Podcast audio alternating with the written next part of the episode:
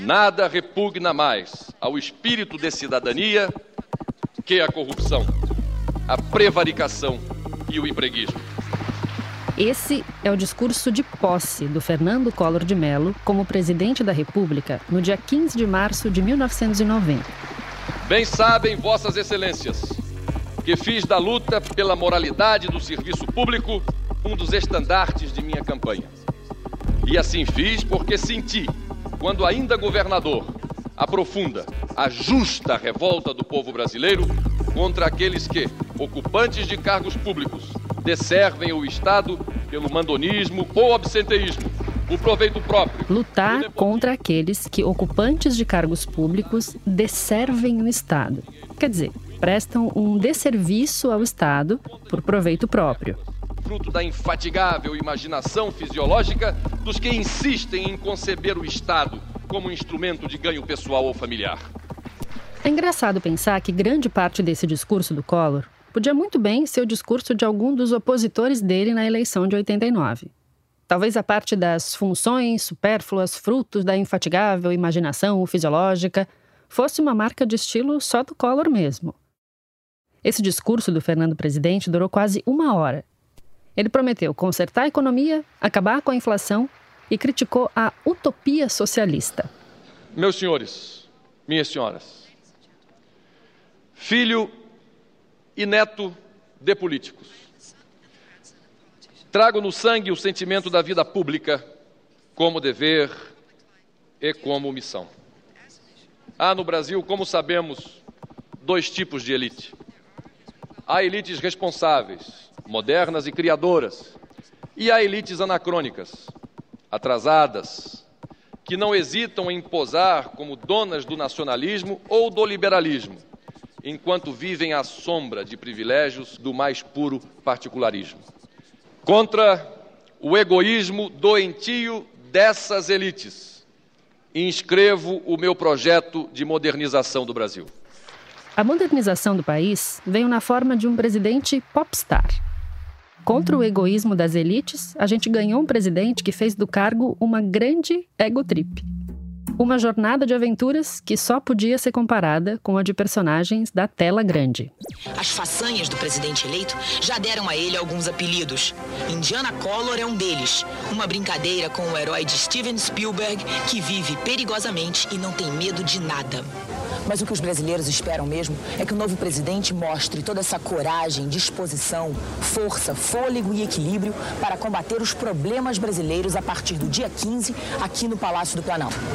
Nos primeiros meses do governo Collor, junto com o congelamento das poupanças, ele apareceu fazendo mergulho, andando de jet ski, batendo bola com a seleção brasileira, camuflado na floresta amazônica e pilotando um caça supersônico. Sim, um avião que ultrapassa a barreira do som. O intrépido Collor parecia não ter limites. Até que a mãe dele apareceu. E mãe é mãe. A dona Leda Collor de Mello naquela altura com 74 anos, não gostou nada do que ela estava vendo. Na semana seguinte, saiu numa edição da revista Veja uma reprimenda pública que ela escreveu ao filho presidente. Na verdade, uma carta pública. A dona Leda aparece numa foto no centro da página usando um longo colar de pérolas e com a cabeça levemente inclinada para o lado, como quem diz: Pelo amor de Deus, Fernando. Embaixo da foto dela, as aspas. Os brasileiros preferem que o presidente não corra riscos no lazer e vença os desafios na economia. Era mais ou menos o que a reportagem sobre o Indiana Jones tinha dito, só que com aquela voz de mãe. Na carta, a dona Leda completa. Fernando não é um cidadão comum, é o presidente da República, com os atributos, obrigações e cuidados que o cargo implica, e, portanto, não se pertence. A dona Leda bem que tentou avisar, e a gente sabe que conselho de mãe é para escutar mesmo. Sabe aquele famoso leva um casaquinho para não pegar a friagem? Mas mais do que a preocupação da mãe com as estripulias do filho, o que estava ali era uma senhora dando uma lição sobre o peso do cargo público mais importante do país. Era como se ela dissesse: Fernando, a presidência não é sua. E quando se é um presidente da República, A consequência de não ouvir o conselho da mãe e achar que você não deve satisfações a ninguém é bem pior do que pegar um resfriado. Eu sou Evelyn Argenta e esse é o Color vs Color, um podcast original Globoplay, produzido pela Rádio Novelo. Episódio 7 Dinheiro na mão é vendaval. Eu não entendo, eu digo, subestimaram tanto, a minha ideia sempre é, era porque eu acho que eles subestimaram tanto, achavam que jamais ia aparecer ninguém, que não inventaram, não forjaram alguma coisa. Essa que você está ouvindo é a Teresa Collor, em mais uma conversa que a Dora Kramer gravou em 1992 durante o processo de apuração para o livro Passando a Limpo a Trajetória de um Farsante. A Teresa está contando para Dora do espanto dela de ver que ninguém tinha o menor pudor de esconder o novo padrão de vida confortável depois que o Fernando Collor foi eleito presidente. Confortável talvez seja pouco. Helicóptero, casas assim fantásticas, e o caralho. Tariam, alugaram o avião, né? Aquele avião, aquele avião. Aquele avião, aquele foi um absurdo. Sabe quanto? Aquele avião foi 400 mil dólares. Qual avião vocês estão falando? Aquele qual foi, uh, foi um bom Fernando foi para Seychelles. Ah, sei. A ostentação era tanta que uma única frase revela centenas de milhares de dólares da época envolvidos numa única viagem. Seychelles é um arquipélago paradisíaco que fica a leste do continente africano. A viagem foi uma espécie de despedida da vida pré-presidência, ou umas férias antecipadas. Depois da eleição de 89, o Collor e a Rosane viajaram num jato executivo que, segundo o Pedro disse aí, custou 400 mil dólares. 400 mil dólares. Dinheiro de Aí, é, de campanha. A gente levantou isso para de uma um Saiu desses da parte falou. disso. Sobras de campanha. Se paga 400 mil dólares com uma viagem de 15 dias. É claro que quem pagou foi o Paulo César Farias, o Paulinho Gasolina. Só que, como diz o outro Paulinho, o da viola, dinheiro na mão é vendaval. E nesse caso, eram notas de dólar voando por aí. Aí um belo Agora as dia, mulheres nós- já todas de casaco de pé, de relógio, de De brilhante. 4 mil dólares, 5 mil dólares. 5 mil dólares, 6, seis é o de ouro cinto, de Não, o brilhante é o 10. Cleto- O Cleto ficava dizendo, vai falar assim, pô, sabe quanto custa meu relógio? Cleto é o ex-deputado federal Cleto Falcão, que foi um dos principais articuladores da campanha do Collor para a presidência e que depois virou líder do governo na Câmara. Eu presenciei bem porque eu estava de frente. Aí a Rosane olhou o Clepton, estava de relógio novo de ouro, né? me perna, aí o relógio assim, sabe? Apareceu o relógio, né? E aí a Rosane, inquieto, relógio novo, hein? Muito bem, viu? Na frente todo mundo, fazendo pé do lado, né? Foi, foi. Aí foi, ela foi, chegou e foi, disse assim, ela disse, Foi isso mesmo. Ih, eu tô achando bom isso, viu? Tô vendo aí todo mundo da campanha cheio de grana, comprando relógio, casaco de pele, não sei o quê. Eu vou falar pro Fernando pra saber de onde é que tá saindo essa grana. Exatamente. Na cara do Coelho Libero. Exatamente. Ele engoliu, assim, engoliu assim. Foi, foi, Não, foi. Não, não, Roberto. Isso Philippe, aqui é um dólares. Patek, não foi isso tudo, só foi Foi 4 mil quatro mil dólares. dólares. É. Um relógio de só 4 mil dólares em 1990. Toda essa cena que a Teresa está contando dos novos ricos deslumbrados aconteceu num restaurante em Paris, décadas antes dos chapeuzinhos de guardanapo da trupe do Sérgio Cabral. Foi no jantar organizado pelo mega empresário Joaquim Monteiro de Carvalho, o pai da Lilibet, a ex-mulher do Collor. O Joaquim tinha uma casa em Paris e ele e a Lilibet continuaram se dando bem com o Collor mesmo depois da separação dos dois. Então, o Joaquim ofereceu um jantar para a comitiva do presidente eleito que estava passando por lá. Essa história está contada com todos os detalhes no livro que a Dora escreveu, junto com outros momentos de sabedoria ou dicas de etiqueta do mundo dos ricos que o Pedro soprou para ela. Eu digo, Cleto, quem é rico ou quem tem dinheiro não necessita obrigatoriamente de dizer que é rico ou que tem dinheiro. Você cometeu uma gafe inominável em Paris ao dizer que seu relógio foi de 4 mil dólares. Porque a hora que um relógio de 4 mil dólares revela é a mesma hora que um relógio mais revela. Não é preciso só ser rico, é preciso saber ser rico. Não é preciso só ser rico. É preciso saber ser rico. É que tem coisas que o dinheiro não compra. Aqui de novo, a Tereza. Contei um fato que ocorreu em Paris quando nós viajamos, que o Marcos foi servir uh, no Ano Novo, Fernando como presidente, mas não importado. Marcos Coimbra, marido da Ledinha, cunhado do Collor. No Olivier Valé, um clube lá, inclusive Liliberto, do Joaquim Rosane, tudo misturado lá nesse clube lá. Ele foi abrir uma champanhe, eu estava do lado da Rosane, ele foi servir, né, saiu do lugar dele com a champanhe para servir a Rosane. Ele não me serviu. E aí a Rosane deu uma repreensão na cara dele. Disse, uai, tio Marcos, que eu chamava ele de brincadeira. Tio Marcos, quem é a Você não vai botar para ela, não? Cadê, ó? Como é que é esse embaixador? Fez até uma, uma, uma, graça da cara dele. Ele que nunca gostou da Rosane, nada, e se presta para uma construção dela. Aparentemente, tem coisas que o dinheiro compra sim. O casal presidencial não escondia a rotina. Pelo contrário, fazia questão de estar sempre na imprensa. Você imagina, até então o Brasil estava acostumado com presidentes generais, militares, dos quais nem a agenda pública era tão pública assim. Imagina então os detalhes da vida privada. E aí aparece um presidente que tem como característica justamente essa fome de aparecer. O presidente Fernando Collor trocou a tradicional corrida que faz aos sábados por um passeio de hovercraft no Lago Paranoá. Agora à noite, Rosane e Fernando Collor vão ser padrinhos de casamento de Ana Cristina Kubitschek Barbará, neta do ex-presidente Juscelino Kubitschek, com o empresário Paulo Otávio em Brasília. Tudo no jovem casal presidencial virava notícia. Os vestidos, as joias e os cortes de cabelo da primeira-dama, as fotos da Rosane na praia, enfim. As frestas da vida íntima dos Collor viraram o folhetim preferido da nação. Dá para imaginar o tamanho da virada na vida daquela moça de 25 anos que, bem pouco tempo antes, estava saindo dos bailes de Canapi para os primeiros eventos da vida social de Brasília. Uma figura que, até bem pouco tempo antes, passava despercebida no society da capital. Literalmente.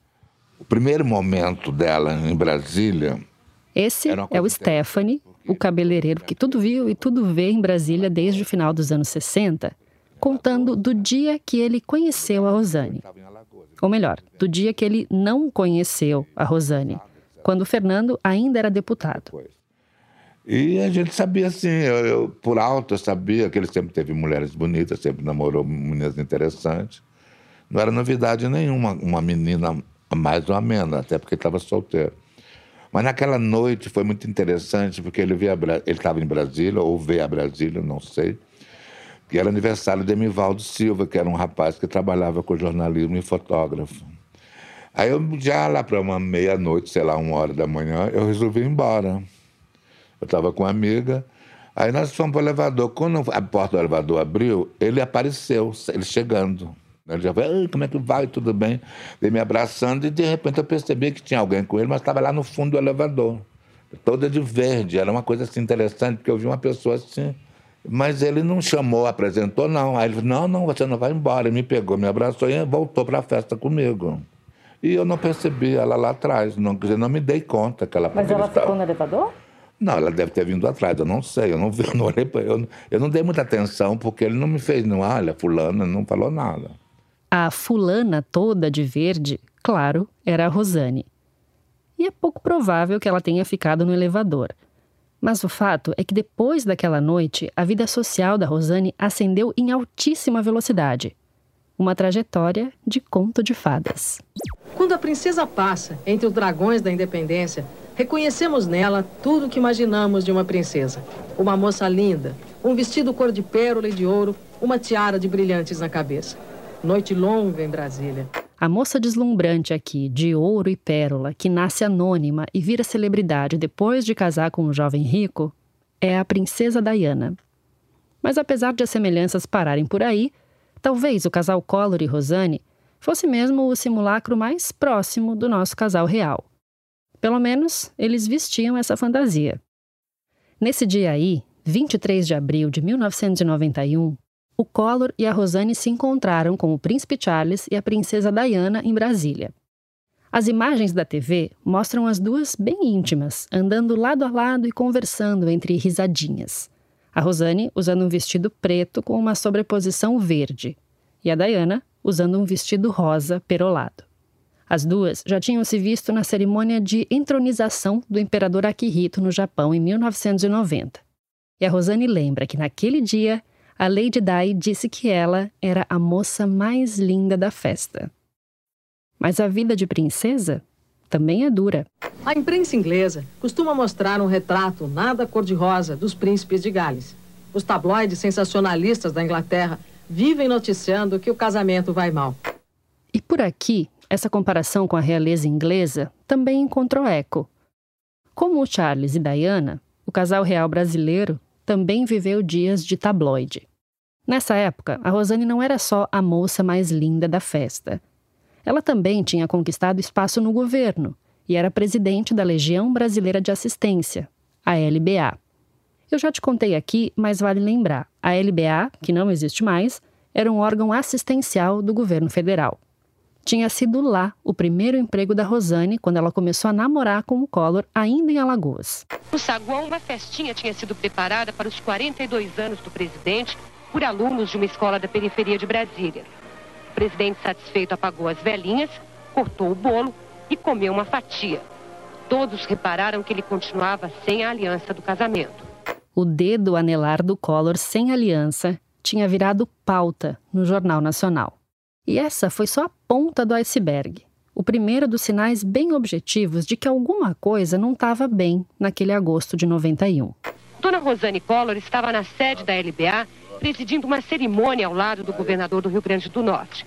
Relaxada, sorridente, Dona Rosane parecia se divertir ao exibir a mão esquerda para as câmeras e os fotógrafos. No dedo anular, Dona Rosane usava duas alianças, a de ouro do casamento e uma outra de brilhantes. Sem dar qualquer pista sobre uma possível crise conjugal por que estaria passando, Dona Rosane disse que não falaria sobre assuntos pessoais. Apenas anunciou sua intenção de continuar à frente da LBA e de esclarecer todas as dúvidas sobre a sua gestão na entidade. Além do dedo sem aliança, o presidente já tinha aparecido meio distante da Rosane em outras ocasiões. E ela já tinha sido fotografada chorando no meio de uma missa na Catedral de Brasília. E se você prestou atenção no finzinho da reportagem, você deve ter começado a entender o drama. Continuar à frente da LBA. A crise no casamento tinha como fundo uma crise de governo que abalou a gestão Collor. A corrupção na LBA, que agora era presidida pela Rosane. A crise no casamento e a crise no governo eram uma coisa só. Quando a ex-primeira-dama Rosane Collor presidiu a LBA, um de seus principais programas foi a distribuição de leite a crianças carentes. Na ocasião, muitas suspeitas foram levantadas sobre o trabalho. O Ministério Público investigou e chegou à conclusão que havia irregularidades. Além das suspeitas de compra superfaturada de leite em pó, a Rosane foi acusada de privilegiar recursos para a cidade dela, Canapi. Não só para Canapi, na verdade, mas para os familiares dela de Canapi, os Malta. O escândalo foi noticiado por vários jornais, entre eles a Gazeta de Alagoas. Só que o Collor, como talvez você se lembre do primeiro episódio, sabia bem criar uma cortina de fumaça. Na verdade, ele criava uma cortina de purpurina do marketing pessoal dele em cima das polêmicas. O casal até podia estar em crise, mas aparecer em público sem aliança foi parte de uma estratégia dele para lidar com as denúncias de corrupção, tocando o círculo mais íntimo da família. Um recado do tipo: ó, oh, eu não tenho nada a ver com isso aí e eu tô pé da vida. Na época, rolou uma fofoca que dizia que, com a intenção de tirar a Rosane do comando da LBA, o próprio presidente teria vazado documentos sobre a atuação da entidade em Alagoas. Vazados ou não, os documentos provocaram a saída da Rosane da LBA.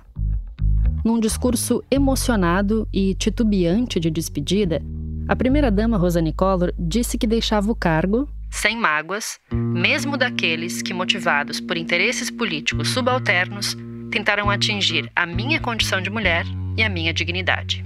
Quando houve aquela história dela, que ela estava metida com corrupção, alguma coisa, não teve uma história na dela? Na própria LBA. É, na LBA. E que ele queria que ela, ela saísse. saísse. É um Aqui, mais uma vez, o Stephanie, aquele que estava sempre na hora certa e no lugar certo, sem saber. A história que ele me contou aconteceu num jantar em comemoração aos sete anos de casamento do Fernando e da Rosane. Isso foi em 91, no auge da crise. Uma amiga do casal tinha organizado o evento na própria casa e chamado o Stephanie para fazer o cabelo dela. O cabelo da anfitriã feito, todo mundo jantando e o Stephanie fumando um cigarro na varanda. Na mesa, o papo era sobre política. Aí ele implorando para ela sair. Eu também tenho pretensões políticas, ela falou. Aí ele bateu na mesa que escutou lá de fora. Então você vai se foder. Falou isso? Bateu na mesa que estremeceu os pratos, talheres e tudo. A dona da casa, como é muito sensível e muito. É uma, assim, se der um espirro perto dela, ela cai. E tão sensível que ela é. Então ela falou assim: seu cavalo, chamou ele de cavalo na frente de todo mundo. Seu cavalo, que é isso? Porque ela não está acostumada com brutalidade. Eu nunca esqueço porque ela gritou da altura dele: seu cavalo, seu estúpido, como é que você faz isso? E você ouviu isso? Eu estava na varanda. Eu não estava na mesa com eles. Eu não. O jantar lá, já, já tinha comido há mais de duas horas.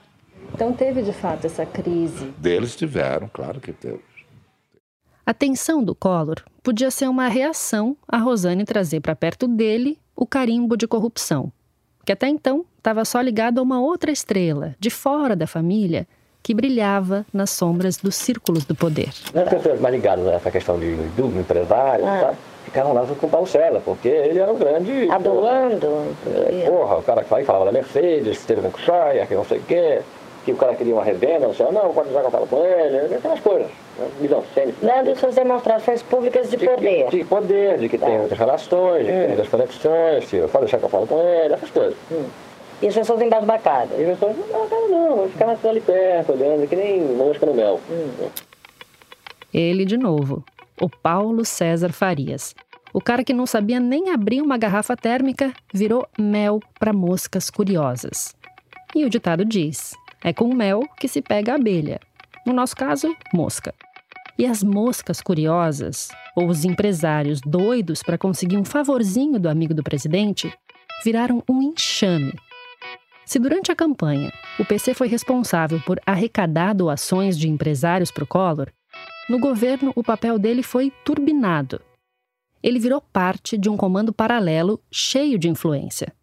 Se você fosse um empresário da construção civil, por exemplo, e quisesse um grande contrato, tinha que obrigatoriamente falar com o PC. Não é à toa que grandes pagadoras do esquema PC foram justamente as construtoras. E mais do que um recebedor de propina para abrir caminhos, o Paulo César virou uma espécie de centralizador de demandas. Ele intermediava reuniões, favores e até nomeações para cargos dentro do governo, tipo o do próprio irmão dele, o médico Luiz Romero Farias, que assumiu a Secretaria Executiva do Ministério da Saúde a pedido do PC. Mas em 90 não tinha muita organização. Em 91 o negócio começou a pegar peso, organização mesmo, como, como é que chama, como, como estrutura organizacional. Quando é que você começa a sentir o peso? Quando eu começo a verificar que tem muita gente no processo, tem muito PCzinho no processo, muito filhotinho de PC no processo. E todos esses caras saíam dizendo em festa, saíam dizendo em boteco, saíam dizendo aqui, saíam dizendo lá. O Pedro está falando bem rápido aqui, então eu vou cometer o pecado da redundância. Ele está contando para Dora que ele começou a se dar conta de que tinha alguma coisa grande envolvendo corrupção no governo quando muita gente começou a se apresentar por aí como operador financeiro, os tais PCzinhos, os filhotinhos de PC. Algumas pessoas começaram a agir em nome do PC, começaram a procurar empresários para extorquir dinheiro. E quando começa a ter muitos PCzinhos no esquema de corrupção, você já sabe que aquilo vai estourar. A partir da campanha que o negócio explodiu. Porque aí a quantidade de dólar e dinheiro que rolava era uma brincadeira. Nós porra, de dinheiro. E avião para cima, avião para baixo, e helicóptero para cacete uma estrutura de campanha parecida com aquela que pouco tempo atrás tinha visto em Alagoas, para presidente, nas ocasiões em que havia alguma coisa em Alagoas. Aí toda pessoa se impressionava, puta, mas tem muita grana aí, não é possível. Aí começou a virar, pegar volume, pegar, fazer espuma, né? Aqui a gente precisa dar uma pausa para entender o que, que o Pedro está querendo dizer com o volume de negócio. As pessoas não estavam impressionadas à toa o negócio fazia uma espuma que quase chegava na estratosfera, ou perto disso. A menção do Pedro aos aviões para cima e para baixo não é à toa. Porque o esquema envolvia uma das maiores companhias aéreas do Brasil na época. O dinheiro não era mais contado em relógios de luxo.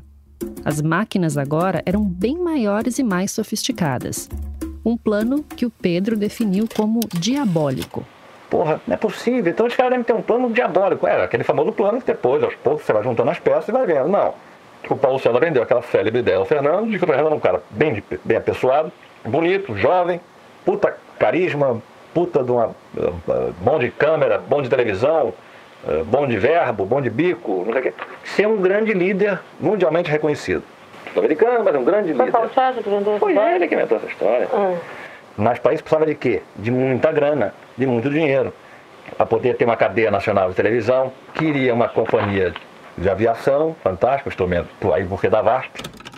VASP era a extinta Aviação Aérea São Paulo. Essa história da VASP é uma dessas que são mal contadas até hoje, mas que mostram muito bem essa ideia de dominação, que parecia ser a lógica da dupla PC Fernando. Eu vou te contar só o suficiente para você entender esse raciocínio do Pedro, porque é uma história bem longa. Mas, se você quiser se aprofundar mais depois, nos jornais dos anos 90 tem tudo isso, tintim por tintim. Bom, a VASP era uma empresa de aviação comercial administrada pelo governo de São Paulo. Só que em 1990 ela foi privatizada e comprada pelo grupo de um empresário dos transportes chamado Wagner Canhedo. É, numa das, das, ocasiões, no Palácio do Planalto, acho que foi aqueles cumprimentos, não sei se você se recorda, todo mundo passava, comentava rapidamente o Fernando, o Wagner veio e ficou ali batendo, ó, e ele conversando com o Wagner, o Garceiro, tá na fila, todo mundo comentava sair, comentava sair, comentava sair, ele parado aqui, a fila, né? E ali e tal, e tal, e tal. E Alguns tal. minutos. Não sei se é alguns minutos, mas muito mais longo do que um cumprimento até com, até com ministros, porra. Tá certo? Tá. Me causou espécie. O Pedro estranhou essa proximidade entre o presidente e o empresário por um motivo. É que havia suspeita de que a primeira parcela do preço da VASP que o Canhedo devia ao governo de São Paulo tinha sido paga com dinheiro do caixa do esquema PC.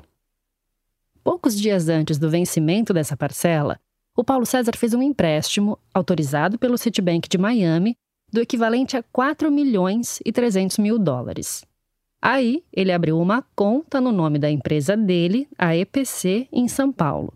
Pediu que fossem emitidos três cheques administrativos e depositou na conta da empresa do Canhedo, a Expresso Brasília. O Canhedo recebeu e endossou esses cheques.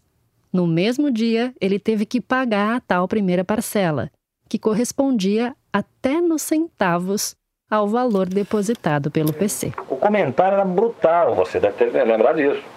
Que era taxa de ferro? Que era taxa de ferro, do qual os próprios caras da VASP uma vez disseram a pessoas amigas minhas dentro do avião. Por essa tese do Pedro, o Canhedo seria então o testa de ferro do verdadeiro dono ou sócio oculto da VASP, o Paulo César Farias. Toda essa movimentação, dinheiro saindo da conta do PC, indo para a conta do Canhedo, foi investigada numa CPI que não conseguiu provar muita coisa. Eu só pude te contar sobre os valores porque anos depois, em 1995, a Folha de São Paulo teve acesso aos documentos do banco que detalharam tudo. Mas, como eu te disse, o meu foco aqui é outro. E nesse caso, o mais importante não é o desfecho da CPI, mas o que está por trás dela a participação na compra de uma companhia aérea pelo PC Farias, o parceiro de negócios, digamos assim, do presidente da República. Porra. E eu tô sabendo com informações que me chegam que é, que é, que é, que é, que é, que é. Eu digo, ah, meu Deus do céu, então fecha com aquela, já daquela tese, então. Uma rede de TV, companhia de aviação. Companhia de aviação, grande jornal de circulação nacional. A compra da VASP, segundo Pedro, fazia parte desse plano de dominação do Paulo César, um cara que, mesmo depois da campanha, se mantinha muito próximo do presidente da República. E próximo fisicamente até. Depois da eleição, o PC comprou uma casa do lado da casa do Collor em Brasília. E, bem no estilo Paulo César, era uma mansão na beira do Lago Paranoá, a cerca de 500 metros da casa da Dinda, a famosa casa da família Collor. A Dinda foi escolhida pelo próprio presidente para ser a residência oficial dele é que quando o Collor venceu a eleição, o Palácio da Alvorada estava em reforma. E aí foi oferecido a ele morar em outra residência oficial, a Granja do Torto. Mas ele preferiu morar na casa que a família dele tinha em Brasília, que levava o apelido da bisavó dele. Ela fica no Lago Norte, um lugar relativamente afastado do centro do poder. Por trás disso, mais uma jogada de marketing, claro. Obviamente, obviamente, isso é uma estratégia. Não é só ele, mas é uma estratégia, porque ele era o caçador de marajás, então ele não queria as benesses do poder, entendeu? Essa é a Maria Tereza Teixeira, a Teteca, jornalista que trabalhou na campanha do Collor em 89, que você conheceu no episódio passado. E ao contrário, isso dá uma despesa louca, porque o presidente da República tem que ter uma determinada segurança, obrigatoriamente, entendeu? E como é que você monta isso numa casa? Você tem que construir, entendeu? Alojamento para soldado, não sei o quê. Não é uma coisa que você está poupando o dinheiro do país, entendeu? A casa da Dinda até podia ser uma boa jogada política, de um cara abnegado, que, como ele disse no discurso de posse, não queria usar o Estado em proveito próprio. Só que foi preciso garantir toda essa segurança aí que a Teteca mencionou. E lá se vai reforma. Os muros foram aumentados em um metro de altura, foram construídas cinco guaritas de segurança, alojamentos para os soldados, o jardim foi reformado e foi construído até um heliponto. Lembra que ele gostava de ir para o trabalho de helicóptero? Pois é. Só que, apesar dos muros altos e da segurança reforçada, os portões e as portas da casa da Dinda estavam sempre abertos para um vizinho especial, o PC Farias, que cuidava de parte das contas da casa e tomava café da manhã com o presidente pelo menos uma vez por semana. E é bem provável que fosse nesses cafés da manhã que o grande plano de dominação tivesse ganhado forma, e a companhia aérea era só uma das etapas. A outra parte do plano de dominação incluía uma rede de TV com abrangência nacional, nos moldes da Rede Globo. Mas claro que o PC não ia comprar a Globo. Ele foi atrás da marca que era a maior concorrente do jornalismo da Globo no Rio de Janeiro, o Jornal do Brasil. O JB, apesar de ser um dos jornais mais importantes do país, estava afundado em dívidas. A família dona do jornal sabia que a venda era a salvação do negócio. E aí, alguém fez essa informação chegar aos ouvidos do Paulo César e ele ofereceu a bagatela de 120 milhões de dólares pelo jornal. O contrato chegou a ser escrito, mas no fim o negócio foi suspenso. Então, juntando as peças, o plano era o seguinte: presidente, dono de rede de TV, dono de jornal, dono de companhia aérea no meio de tudo isso, o Pedro se deu conta do tamanho do que estava acontecendo. Pedro, você acha que teria consequências políticas para o país? Ah, não. Essa, é, a continuar, se você deixasse correr frouxo, claro, onde nós iríamos parar? Uma outra ditadura? Eu, aqui Uma outra ditadura? Uma outra Você estava alimentando. Ah, tá se fizeram, se tentaram fazer, o que tentaram fazer com o irmão. Aquilo que tentaram fazer com o irmão foi afastar o Pedro do comando da Gazeta. Lembra do primeiro episódio? Quando Paulo César percebe que não vai conseguir comprar o Jornal do Brasil, ele tenta uma alternativa regional. Tenta comprar a Gazeta de Alagoas da família Collor para aos poucos transformar a Gazeta numa rede nacional. Dá errado e logo em seguida ele passa a investir os tubos na Tribuna de Alagoas, um jornal concorrente da Gazeta que já estava na fila para conseguir uma concessão de rádio e TV. Só que tinha um Pedro no meio do caminho. Um Pedro que levantou as denúncias contra o Paulo César e jogou no ventilador.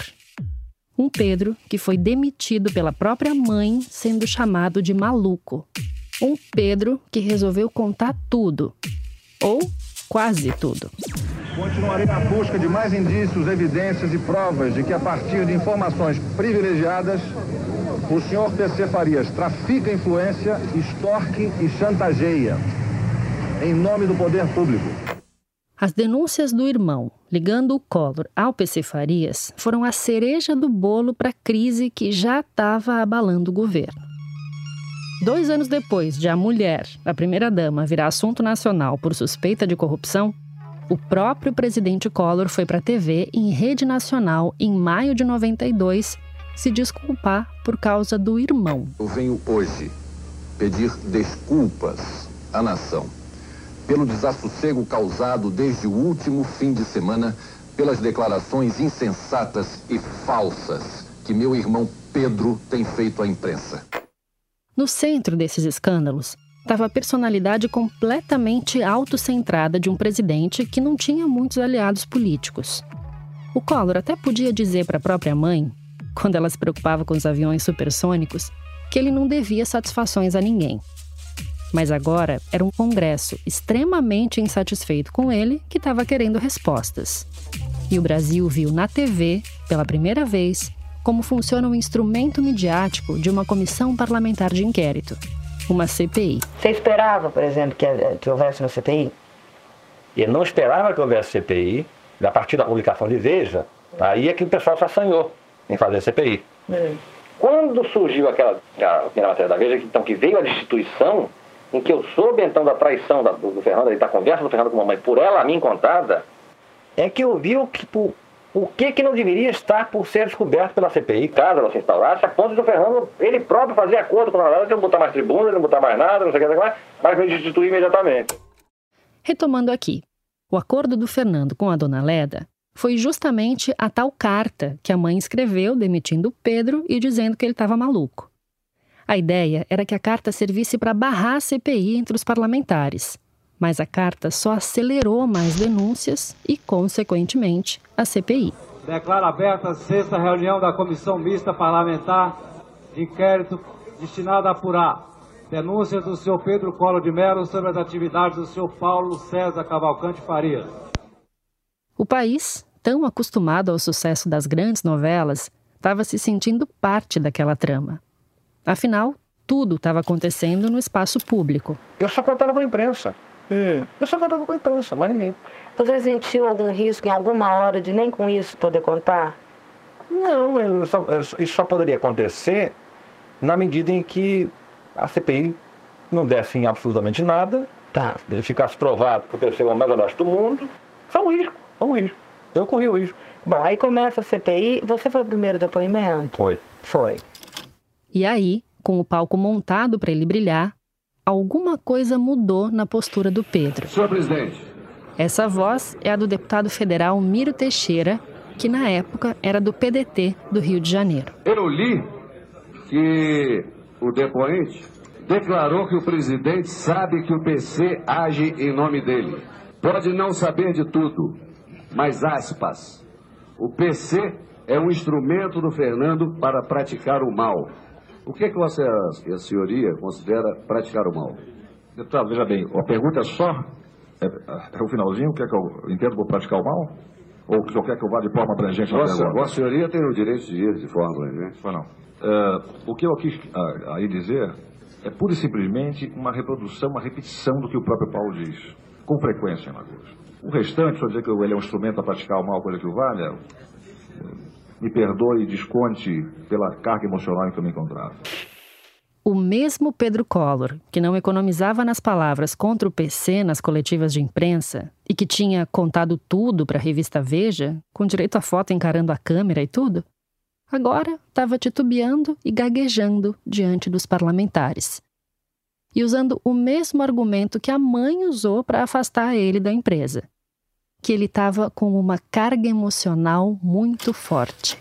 Eu não podia contar muita coisa, né? Eu não tinha prova. Como é que eu vou chegar na CPI? Não, eu tenho prova. Cadê a prova? Não tem. Pão preso. 10 mil processos. É. O advogado dizia, Pedro, você tem que calar a boca, ficar quieto e se ater o Paulo César. É. Porque se você começar a falar de ABCD, você vai receber, não vai falar processo do Paulo César, não. Vai receber processo de todo mundo que você falar. O depoimento do Pedro Collor para a CPI do Congresso durou horas. Foram horas sustentando que ele não tinha prova nenhuma que comprovasse as denúncias que ele fez contra o Paulo César e contra o irmão Fernando Collor. E isso causou uma baita frustração, porque o depoimento do Pedro foi só uns 10 dias depois daquela capa bombástica da Veja. Do depoimento, me perdoe, eu lhe tenho o maior respeito.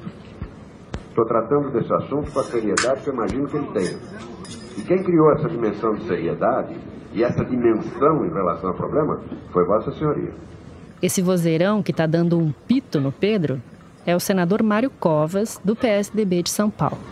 A senhoria disse que preferia ser perguntado para que ficassem claras as poucas coisas que a senhoria não confirmava na entrevista. Todavia, do que eu ouvi, eu vi muito mais discordância em relação ao que existia na veja do que concordância. Seria possível o senhor dizer o que, que o senhor confirma da entrevista? Naturalmente, ler, ter a revista em mãos para poder confirmar ao senhor. Eu não tenho a revista em mãos aqui, mas se houver. Aí, alguém dá uma revista para o Pedro e ele começa a folhear ali, no meio da sessão, displicentemente. E o Brasil parado para ver o Pedro olhar a revista com a entrevista que ele mesmo tinha dado. Até que o presidente da comissão, o deputado federal Benito Gama, interferiu e mandou o depoimento continuar. Até porque temos tempo cronometrado não dá para ler todo ah, a revista. Mas nada revelador saiu daí. Essa atitude do Pedro, de jogar tudo no ventilador sem levar documentos para a CPI, foi interpretada de várias maneiras diferentes. Uma delas é que o Pedro não queria derrubar de fato o Fernando, que a família já tinha entrado num acordo. O senador Odacir Soares, por exemplo, diz que tinha assistido a mais um capítulo da novela Pedra sobre Pedro, fazendo um trocadilho com a novela Pedra sobre Pedra, que era um mega sucesso na época. Mas a novela, a da CPI, estava só começando. O antagonista da trama ainda nem tinha entrado em cena. O preview ele chegou 10 em ponto. 10 da manhã do dia 9 de junho de 1992. Cinco dias depois do depoimento do Pedro, entra pela porta um homem usando um terno azul marinho, camisa branca e gravata quadriculada em tons de cinza. Imediatamente, uma multidão de fotógrafos se posta na frente da mesa para tirar uma foto. De vez em quando, ele deixa escapar um sorrisinho de lado, meio que gostando do circo. Qual o seu nome completo? Paulo César Cavalcante Farias. Qual a sua idade e seu estado civil? 46 anos, casado. O PC pediu para fazer uma apresentação de si mesmo, uma coisa que não era comum na época. E durante 13 minutos, ele se pintou como um self-made man, uma criança esperta, um jovem dedicado e um empresário que sempre soube aproveitar as oportunidades. E diferentemente do Pedro, que foi instruído pelos advogados a ser o mais sóbrio possível, o Paulo César já começou jogando para a plateia. Senhor Paulo César Farias, o que o senhor tem a declarar sobre as acusações que lhe foram feitas pelo senhor Pedro Collor de Mello nos diversos meios de comunicação, destacando-se aquelas feitas através da revista Veja? Nego absolutamente todas essas infâmias e essas acusações. Ao que o senhor debita essas acusações procedidas pelo senhor Pedro Collor? Aí, o PC faz uma pausa dramática, traga um cigarro. Sim, podia fumar no plenário naquela época. E continua. Senadora Milando, talvez Fosse bom se pudéssemos ressuscitar Freud, talvez para explicar alguma coisa nesse sentido. Os ataques ao Pedro eram como vírgulas no depoimento do PC. O senhor Pedro Collor afirmou a essa CPI que o senhor teria organizado uma festa para comemorar a arrecadação de um bilhão de dólares. O senhor tem conhecimento dessa festa? Houve alguma festa? Olha, eu acho o seguinte, os senhores me desculpem, mas eu gostaria de dizer que o doutor Pedro Collor pensa que dólar é capim. Eu acho que é por isso que ele fala essas coisas. Mas, além da chacota, ele tinha um ponto. Desde novembro que o senhor Pedro Colo dá declarações dizendo que tinha um dossiê contra mim. Nós estamos em junho e esse dossiê não aparece. Ele comparece a esta casa soberana, o Congresso Nacional, a uma CPI feita exclusivamente para apurar tais denúncias. E aqui chega vazio, depois do depoimento do PC, foram semanas de depoentes que alternavam entre o nada a declarar e o não me recordo bem. A CPI realmente parecia caminhar para um breve e triste fim. Enquanto isso, estrategicamente, o Collor corria para longe da polêmica. Ele corria das declarações públicas. E o presidente que aparecia nas capas dos jornais era um cara sereno, despreocupado, que parecia não dar muita bola para o que estava acontecendo. Parecia. O recado era dado de outra forma. Já antes da crise, o Collor inaugurou uma forma paralela de comunicação. Frases motivacionais estampadas nas camisetas com que ele saía para correr. Em vez de falar com os repórteres, o Collor erguia o queixo, estufava o peito e saía trotando por aí com as camisetas falantes dele. As mensagens, às vezes, eram diretas e às vezes eram mais enigmáticas. Coisas do tipo: O sonho é maior que o desafio, a esperança é maior que a aprovação. Mas a que ficou mais famosa trazia no alto do peito a frase: O tempo é o senhor da razão, em letras maiúsculas, logo em cima de um desenho de uma enorme ampulheta verde. Essa ele já usava desde o começo do governo. Só que não sei se por ironia do tempo, ofendido com o mau uso do próprio nome, o jogo virou. E por obra de um personagem que podia estar por ali, nos arredores da casa da Dinda, naqueles domingos ensolarados. Mas que em vez de uma camiseta de corrida, provavelmente estava usando um terno pesado embaixo do sol quente. Uniforme quase obrigatório dos motoristas de gente importante. E no dia seguinte, estava liberto. Depois. Na CPI? Na CPI. E aí foi um negócio. todo, você sentiu. Aí você se sentiu. Aí eu, senti que, aí eu senti que com o Heriberto estava estabelecido o elo, a ligação Sim. entre o Fernando e o PC. Claro, o meu Heriberto é de fundamental importância. O depoimento do motorista Heriberto França foi um dos mais surpreendentes da CPI. Ele sequer estava previsto na lista inicial de convocados, mas foi chamado depois de uma entrevista que ele deu para a revista Isto É em 28 de junho de 1992. O Heriberto trabalhava diretamente com a secretária particular do Collor, a Ana Ascioli. Ele era o encarregado de fazer os pagamentos de contas do casal presidencial, incluindo os gastos da casa da Dinda. O motorista confirmou que ia toda semana à Brasil Jet do empresário Paulo César Farias. A missão era sempre a mesma: buscar dinheiro, às vezes em espécie, às vezes em cheque. Tudo passava pela secretária Ana Cioli.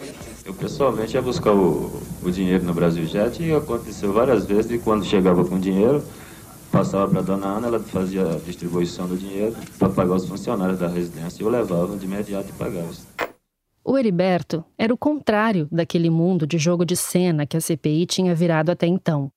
Ele era um cara simples, que falava simples, que dizia e provava, com contra-cheques e cheques, que o Collor de fato estava envolvido no esquema de corrupção do PC.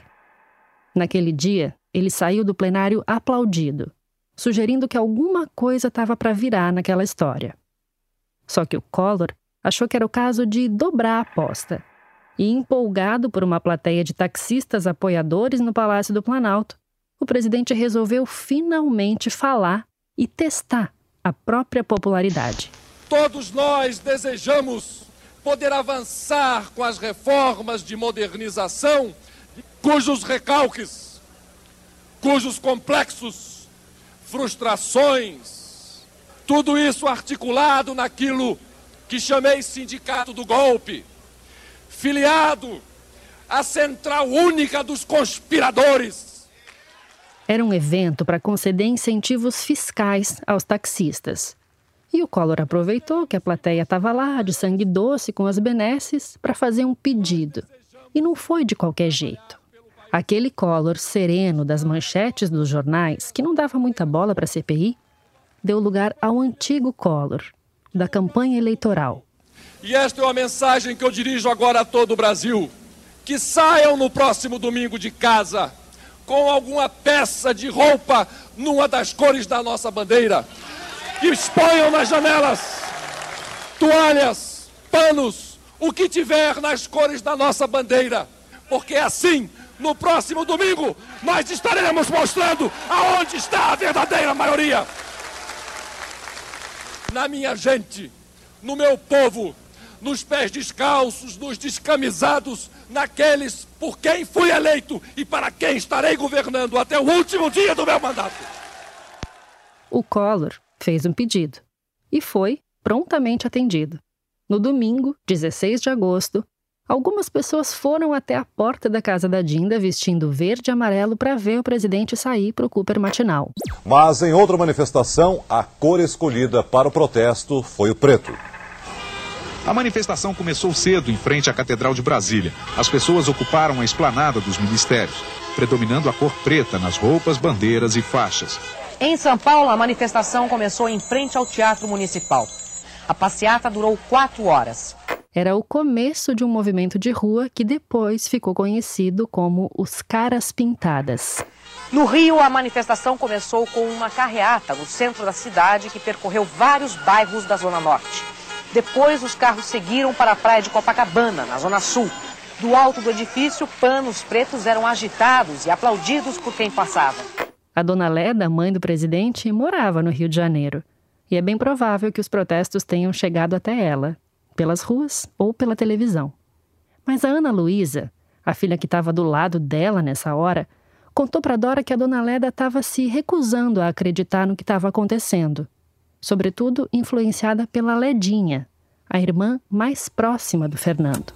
Aí a Ledinha dizia para ela, não, isso da PT que está fazendo, o Brasil está a favor do Fernando, não fala tudo, não é, não é, não é, não é. A Bernadette, uma amiga minha que vive em feira de banco, vai pra cá, para me conta essa história toda, né? Fernando tá acabado, mãe. Mentiroso.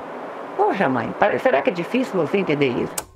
A dona Leda podia até não querer saber, mas a pressão popular foi fundamental para pautar o tom do relatório final da CPI que foi apresentado pouco mais de uma semana depois dos primeiros grandes protestos.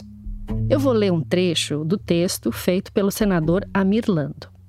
Ficou evidente que o senhor presidente da República, de forma permanente e ao longo de mais de dois anos de mandato, recebeu vantagens econômicas indevidas, quer sob a forma de depósitos bancários feitos nas contas de sua secretária, de sua esposa e da secretária dela, de sua ex-mulher, de sua mãe e de sua irmã, quer sob a forma de benfeitorias e melhorias no imóvel de sua propriedade.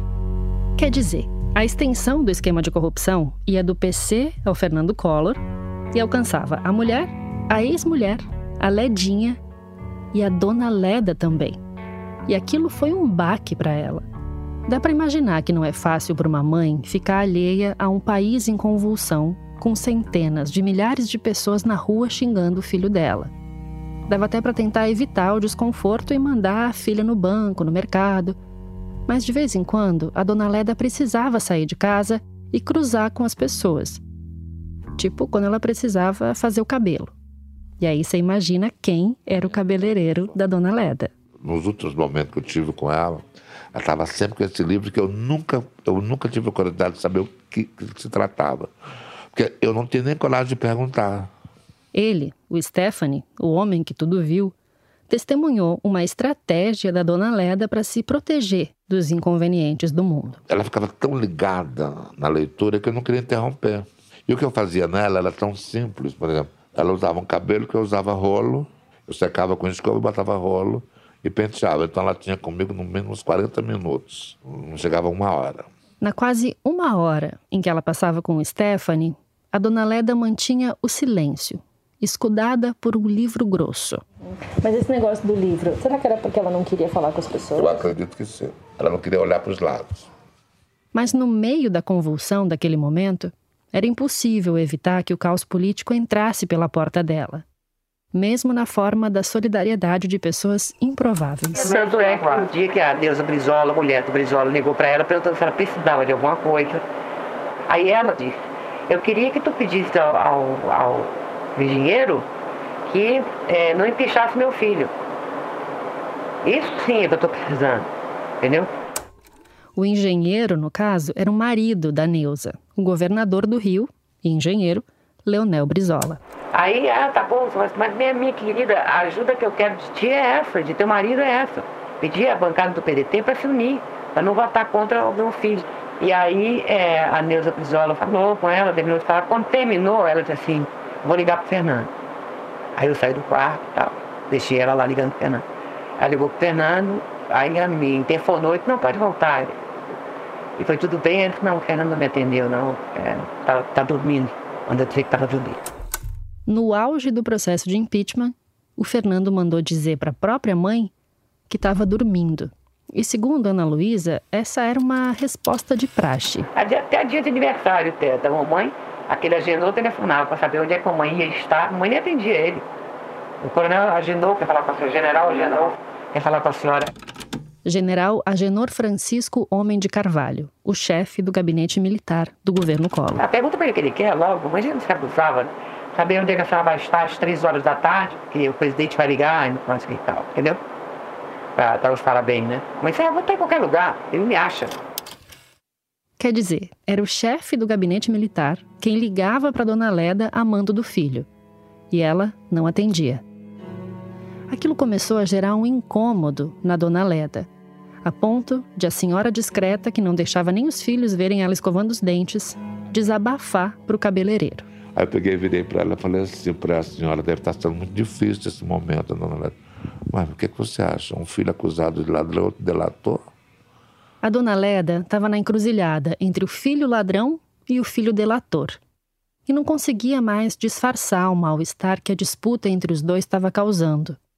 Mas o drama com o Fernando e com o Pedro era só a parte pública de uma família em frangalhos. Aos 75 anos, dois anos depois de ver o filho chegar à presidência e de se dizer uma mãe orgulhosa da confiança que o Brasil depositava nele, a dona Leda estava vendo a família dela desmoronar. E ela estava desabando junto. Não estou bem com a Ledinha, não, não estou bem com o Leopoldo, não. Tá? Cuida do Pedro, tudo. Eu vou, vou descansar, porque eu tenho uma reunião do estudo por prova de tarde, mais tarde, que é 11h30 eu vou descansar e tal, coisa. E aí, é, roncou no telefone, tá? Roncou no telefone. Quando esse telefonema aconteceu, Ana Luísa estava em São Paulo e a dona Leda no Rio. A dona Leda estava sozinha no quarto falando com a filha. E esse ronco estranho, depois de dizer que ia descansar, disparou um alerta na Ana Luísa. Tanto que ela pediu para uma empregada ir ver a mãe no quarto. Aí eu mandei abrir a porta do quarto dela para ver o que ela tinha. A mãe dela deitada na cama, telefone de lado, e ela viradinha assim. Aí a Maria Helena fazia, como é que chama? Massagem aqui, aqui, sabe como é que é? E eu dizia, liga pro pronto-foco, poder chamar o pronto-foco, o cardíaco.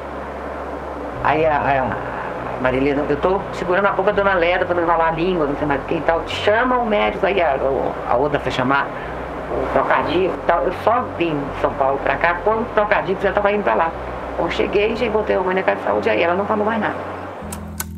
Naquele telefonema com a Ana Luísa, a dona Leda pronunciou as últimas palavras dela antes de entrar num coma profundo. Eu vou descansar. A dona Leda Collor de Mello teve três paradas cardíacas que deixaram ela em coma durante muito tempo. Mas isso não impediu que o teatro de horrores da família Collor de Mello continuasse, diante do corpo inerte da mãe. A Ana Luísa voou de São Paulo para o Rio para ver a dona Leda. E a Ledinha, a irmã de quem ela tinha virado desafeto, também estava lá. Entrei no quarto da mamãe, a Ledinha estava de costas e o leito da mamãe na frente. Refrei, fiquei de costas na porta e perguntei para a enfermeira que estava aqui do lado se a mãe tinha tido febre. Aí a Lélia virou para mim, aqui meu braço, né? Braço direito, me deu um apertão aqui, aí disse assim, um parto na cara. Eu quero, pelo amor de Deus, mãe tá aí e tal. Eu e, e me solta. Aí, tirando o braço, ela pegou e enfiou as unhas, que ela tava bem, enfiou as unhas na minha mão, né? Segurando, de repente, a cara. Eu, tudo bem, aí peguei ela, botei ela do lado, deixa eu ver a mamãe e tal. Mas o clima de guerra não se restringia ao quarto do hospital. A dona Leda entrou em coma pouco mais de duas semanas depois da leitura do relatório da CPI. Doze dias antes da votação da abertura de impeachment do filho. Então, a porta do hospital onde estava a mãe do presidente virou palco de uma manifestação. A notícia de que o Fernando Collor ia visitar a dona Leda fez com que uma pequena multidão se postasse na frente do hospital procardíaco no bairro de Botafogo, o Pedro foi visitar a mãe e precisou enfrentar essa multidão na portaria. E a história que se conta é que quando ele desceu do carro, ele foi recebido com todo tipo de xingamentos e ameaças. Até que alguém teria se dado conta e gritado: Não é ele, é o irmão. A semelhança com o Fernando teria deixado o Pedro em apuros. Mas, segundo a história, quando ele foi reconhecido, o clima teria virado e o Pedro entrado no hospital debaixo de aplausos entusiasmados. Se a coisa aconteceu assim mesmo, é difícil saber. Os registros que a gente tem da época mostram o Pedro deixando o hospital. E a coisa parece mais confusa. O momento mereceu um plantão da Globo com direito a William Bonner no começo da carreira de âncora. Na cena, ele diz que o Pedro saiu do hospital num táxi e que esse táxi foi, aspas, chutado e socado por manifestantes. É difícil saber se o Pedro foi confundido com o irmão de novo e por isso deixou o hospital rodeado por pontapés, ou se ele mesmo também tinha virado alvo do ódio nacional. Mas o que a gente sabe é que dentro do hospital a situação não foi mais confortável do que isso. Para evitar que os dois irmãos se encontrassem e evitar uma cena parecida com que a Ledinha e Ana Luísa tinham protagonizado, o Pedro foi obrigado a se esconder em uma das alas do hospital e só sair quando o irmão presidente tivesse ido embora. Depois da visita rápida ao hospital, o Fernando Collor passou a noite no Rio e voltou para Brasília, porque afinal o relógio do impeachment continuava correndo. Três dias depois de a mãe entrar em coma, o presidente aparecia muito mais magro, mas com o infalível cabelo engomado e com um olhar firme encarando a lente da câmera para gravar um pronunciamento oficial. Minhas senhoras, meus senhores, durante todo o período de trabalho da CPI, me impus um silêncio doloroso sobre as notícias ali analisadas. Todos bem podem imaginar o meu sofrimento durante esta fase. A estratégia parecia ser a de tentar recuperar alguma empatia da população por tudo aquilo que ele estava passando. E, de algum jeito, isso funcionou. Esse vídeo está disponível no canal do YouTube do jornalista Ricardo Noblar. E se você assistir, talvez tenha a mesma impressão que eu. O jeito preciso e enfático com que o Collor vai falando do que ele passou durante a CPI vai te convencendo de que tinha algo de injusto nisso tudo. Como muito bem diz a Bíblia, há tempo de calar e tempo de falar. Decidi-me hoje, momento que me pareceu adequado, vir à nação, para de coração aberto analisar o processo político, dar todas as explicações necessárias e assegurar que tudo farei, para que nenhum dos culpados fique impune. Responderei ao que creio sinceramente. Sejam profundas injustiças, pré-julgamentos e posturas nitidamente eleitorais. São quase dois minutos de pausas bem colocadas e inflexões convincentes com um texto que vai fazendo você repensar tudo que você ouviu nos depoimentos e nas entrevistas que incriminavam o presidente. Até que. Diante de episódios que podem comprometer decisivamente o. Não está bom isso aí. De repente, do nada, o Collor seguro desaparece. E surge um sujeito hesitante, com o rosto virado, os dedos sobre os olhos, ele abaixa a cabeça e fica balançando para lá e para cá durante alguns segundos, como se estivesse discordando. A gente ouve um barulho das unhas contra os dentes. O Collor, que até aquele momento só tinha se apresentado como um ator perfeito, finalmente se revela um sujeito sozinho.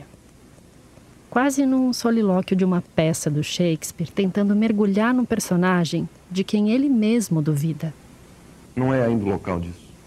Quando ele fala do local disso, ele está se referindo ao lugar de um trecho do próprio pronunciamento. Mas é impossível não pensar que é ele, aquela figura titubeante diante dos livros do gabinete presidencial, que estava fora de lugar. Cercado pela pressão popular, vendo a base política dele, que já era precária, desaparecer o Collor parecia não saber o que fazer para tentar se salvar. Presidente, e diante disso, qual o grau de probabilidade de uma renúncia? Zero grau de possibilidade, zero por cento de possibilidade de renunciar. Eu não renunciarei. Eu irei até o final. Eu continuarei lutando por aquilo que é meu direito. No próximo e último episódio, a gente acompanha os últimos passos do Collor o destino da família Collor e o que sobrou deles. E no meio de tudo isso, o Brasil. Collor vs Collor é um podcast original Globoplay, produzido pela Rádio Novelo. Eu sou Evelyn Argenta e faço a produção, pesquisa e reportagem desse podcast. Também assino o roteiro com o Aurélio Aragão e o Rafael Espínola, da Segundo Andar. Esse projeto foi criado a partir das entrevistas que a jornalista Dora Kramer fez para escrever o livro Passando a Limpo, a trajetória de um farsante, que o Pedro Collor publicou pela editora Record em 1993. Além de ceder o material das fitas que ela gravou para a elaboração do livro, a Dora é a consultora desse podcast. A direção criativa é da Branca Viana, da Flora Thompson DeVoe e da Paula Scarpim, que também faz o tratamento de roteiro e a sonorização desse podcast. Eu fiz a montagem desse episódio. A checagem é do Plínio Lopes. A produção executiva desse programa é do Guilherme Alpendre e da Marcela Casaca. Nossa gerente de produto e audiência é a Juliana Jäger. A promoção da Rádio Novelo é feita pela Bia Ribeiro com peças do Matheus Coutinho. A identidade sonora de Color vs Color foi composta pelo Pedro Leal Davi. A finalização e a mixagem do programa são obra do João Jabassi e do Luiz Rodrigues, da Pipoca Sound, que é onde eu gravo as locuções do podcast. Além das fitas gravadas pela Dora Kramer para a elaboração do livro, a gente usou áudios da TV Globo, da TV Manchete, do Arquivo Público do Senado Federal e do blog do Noblar. A Bel Baroni, a Bianca Santolin, a Laura Helstab e o Pedro Gutmann fizeram as transcrições das entrevistas que você ouviu aqui. Obrigada e até o próximo episódio.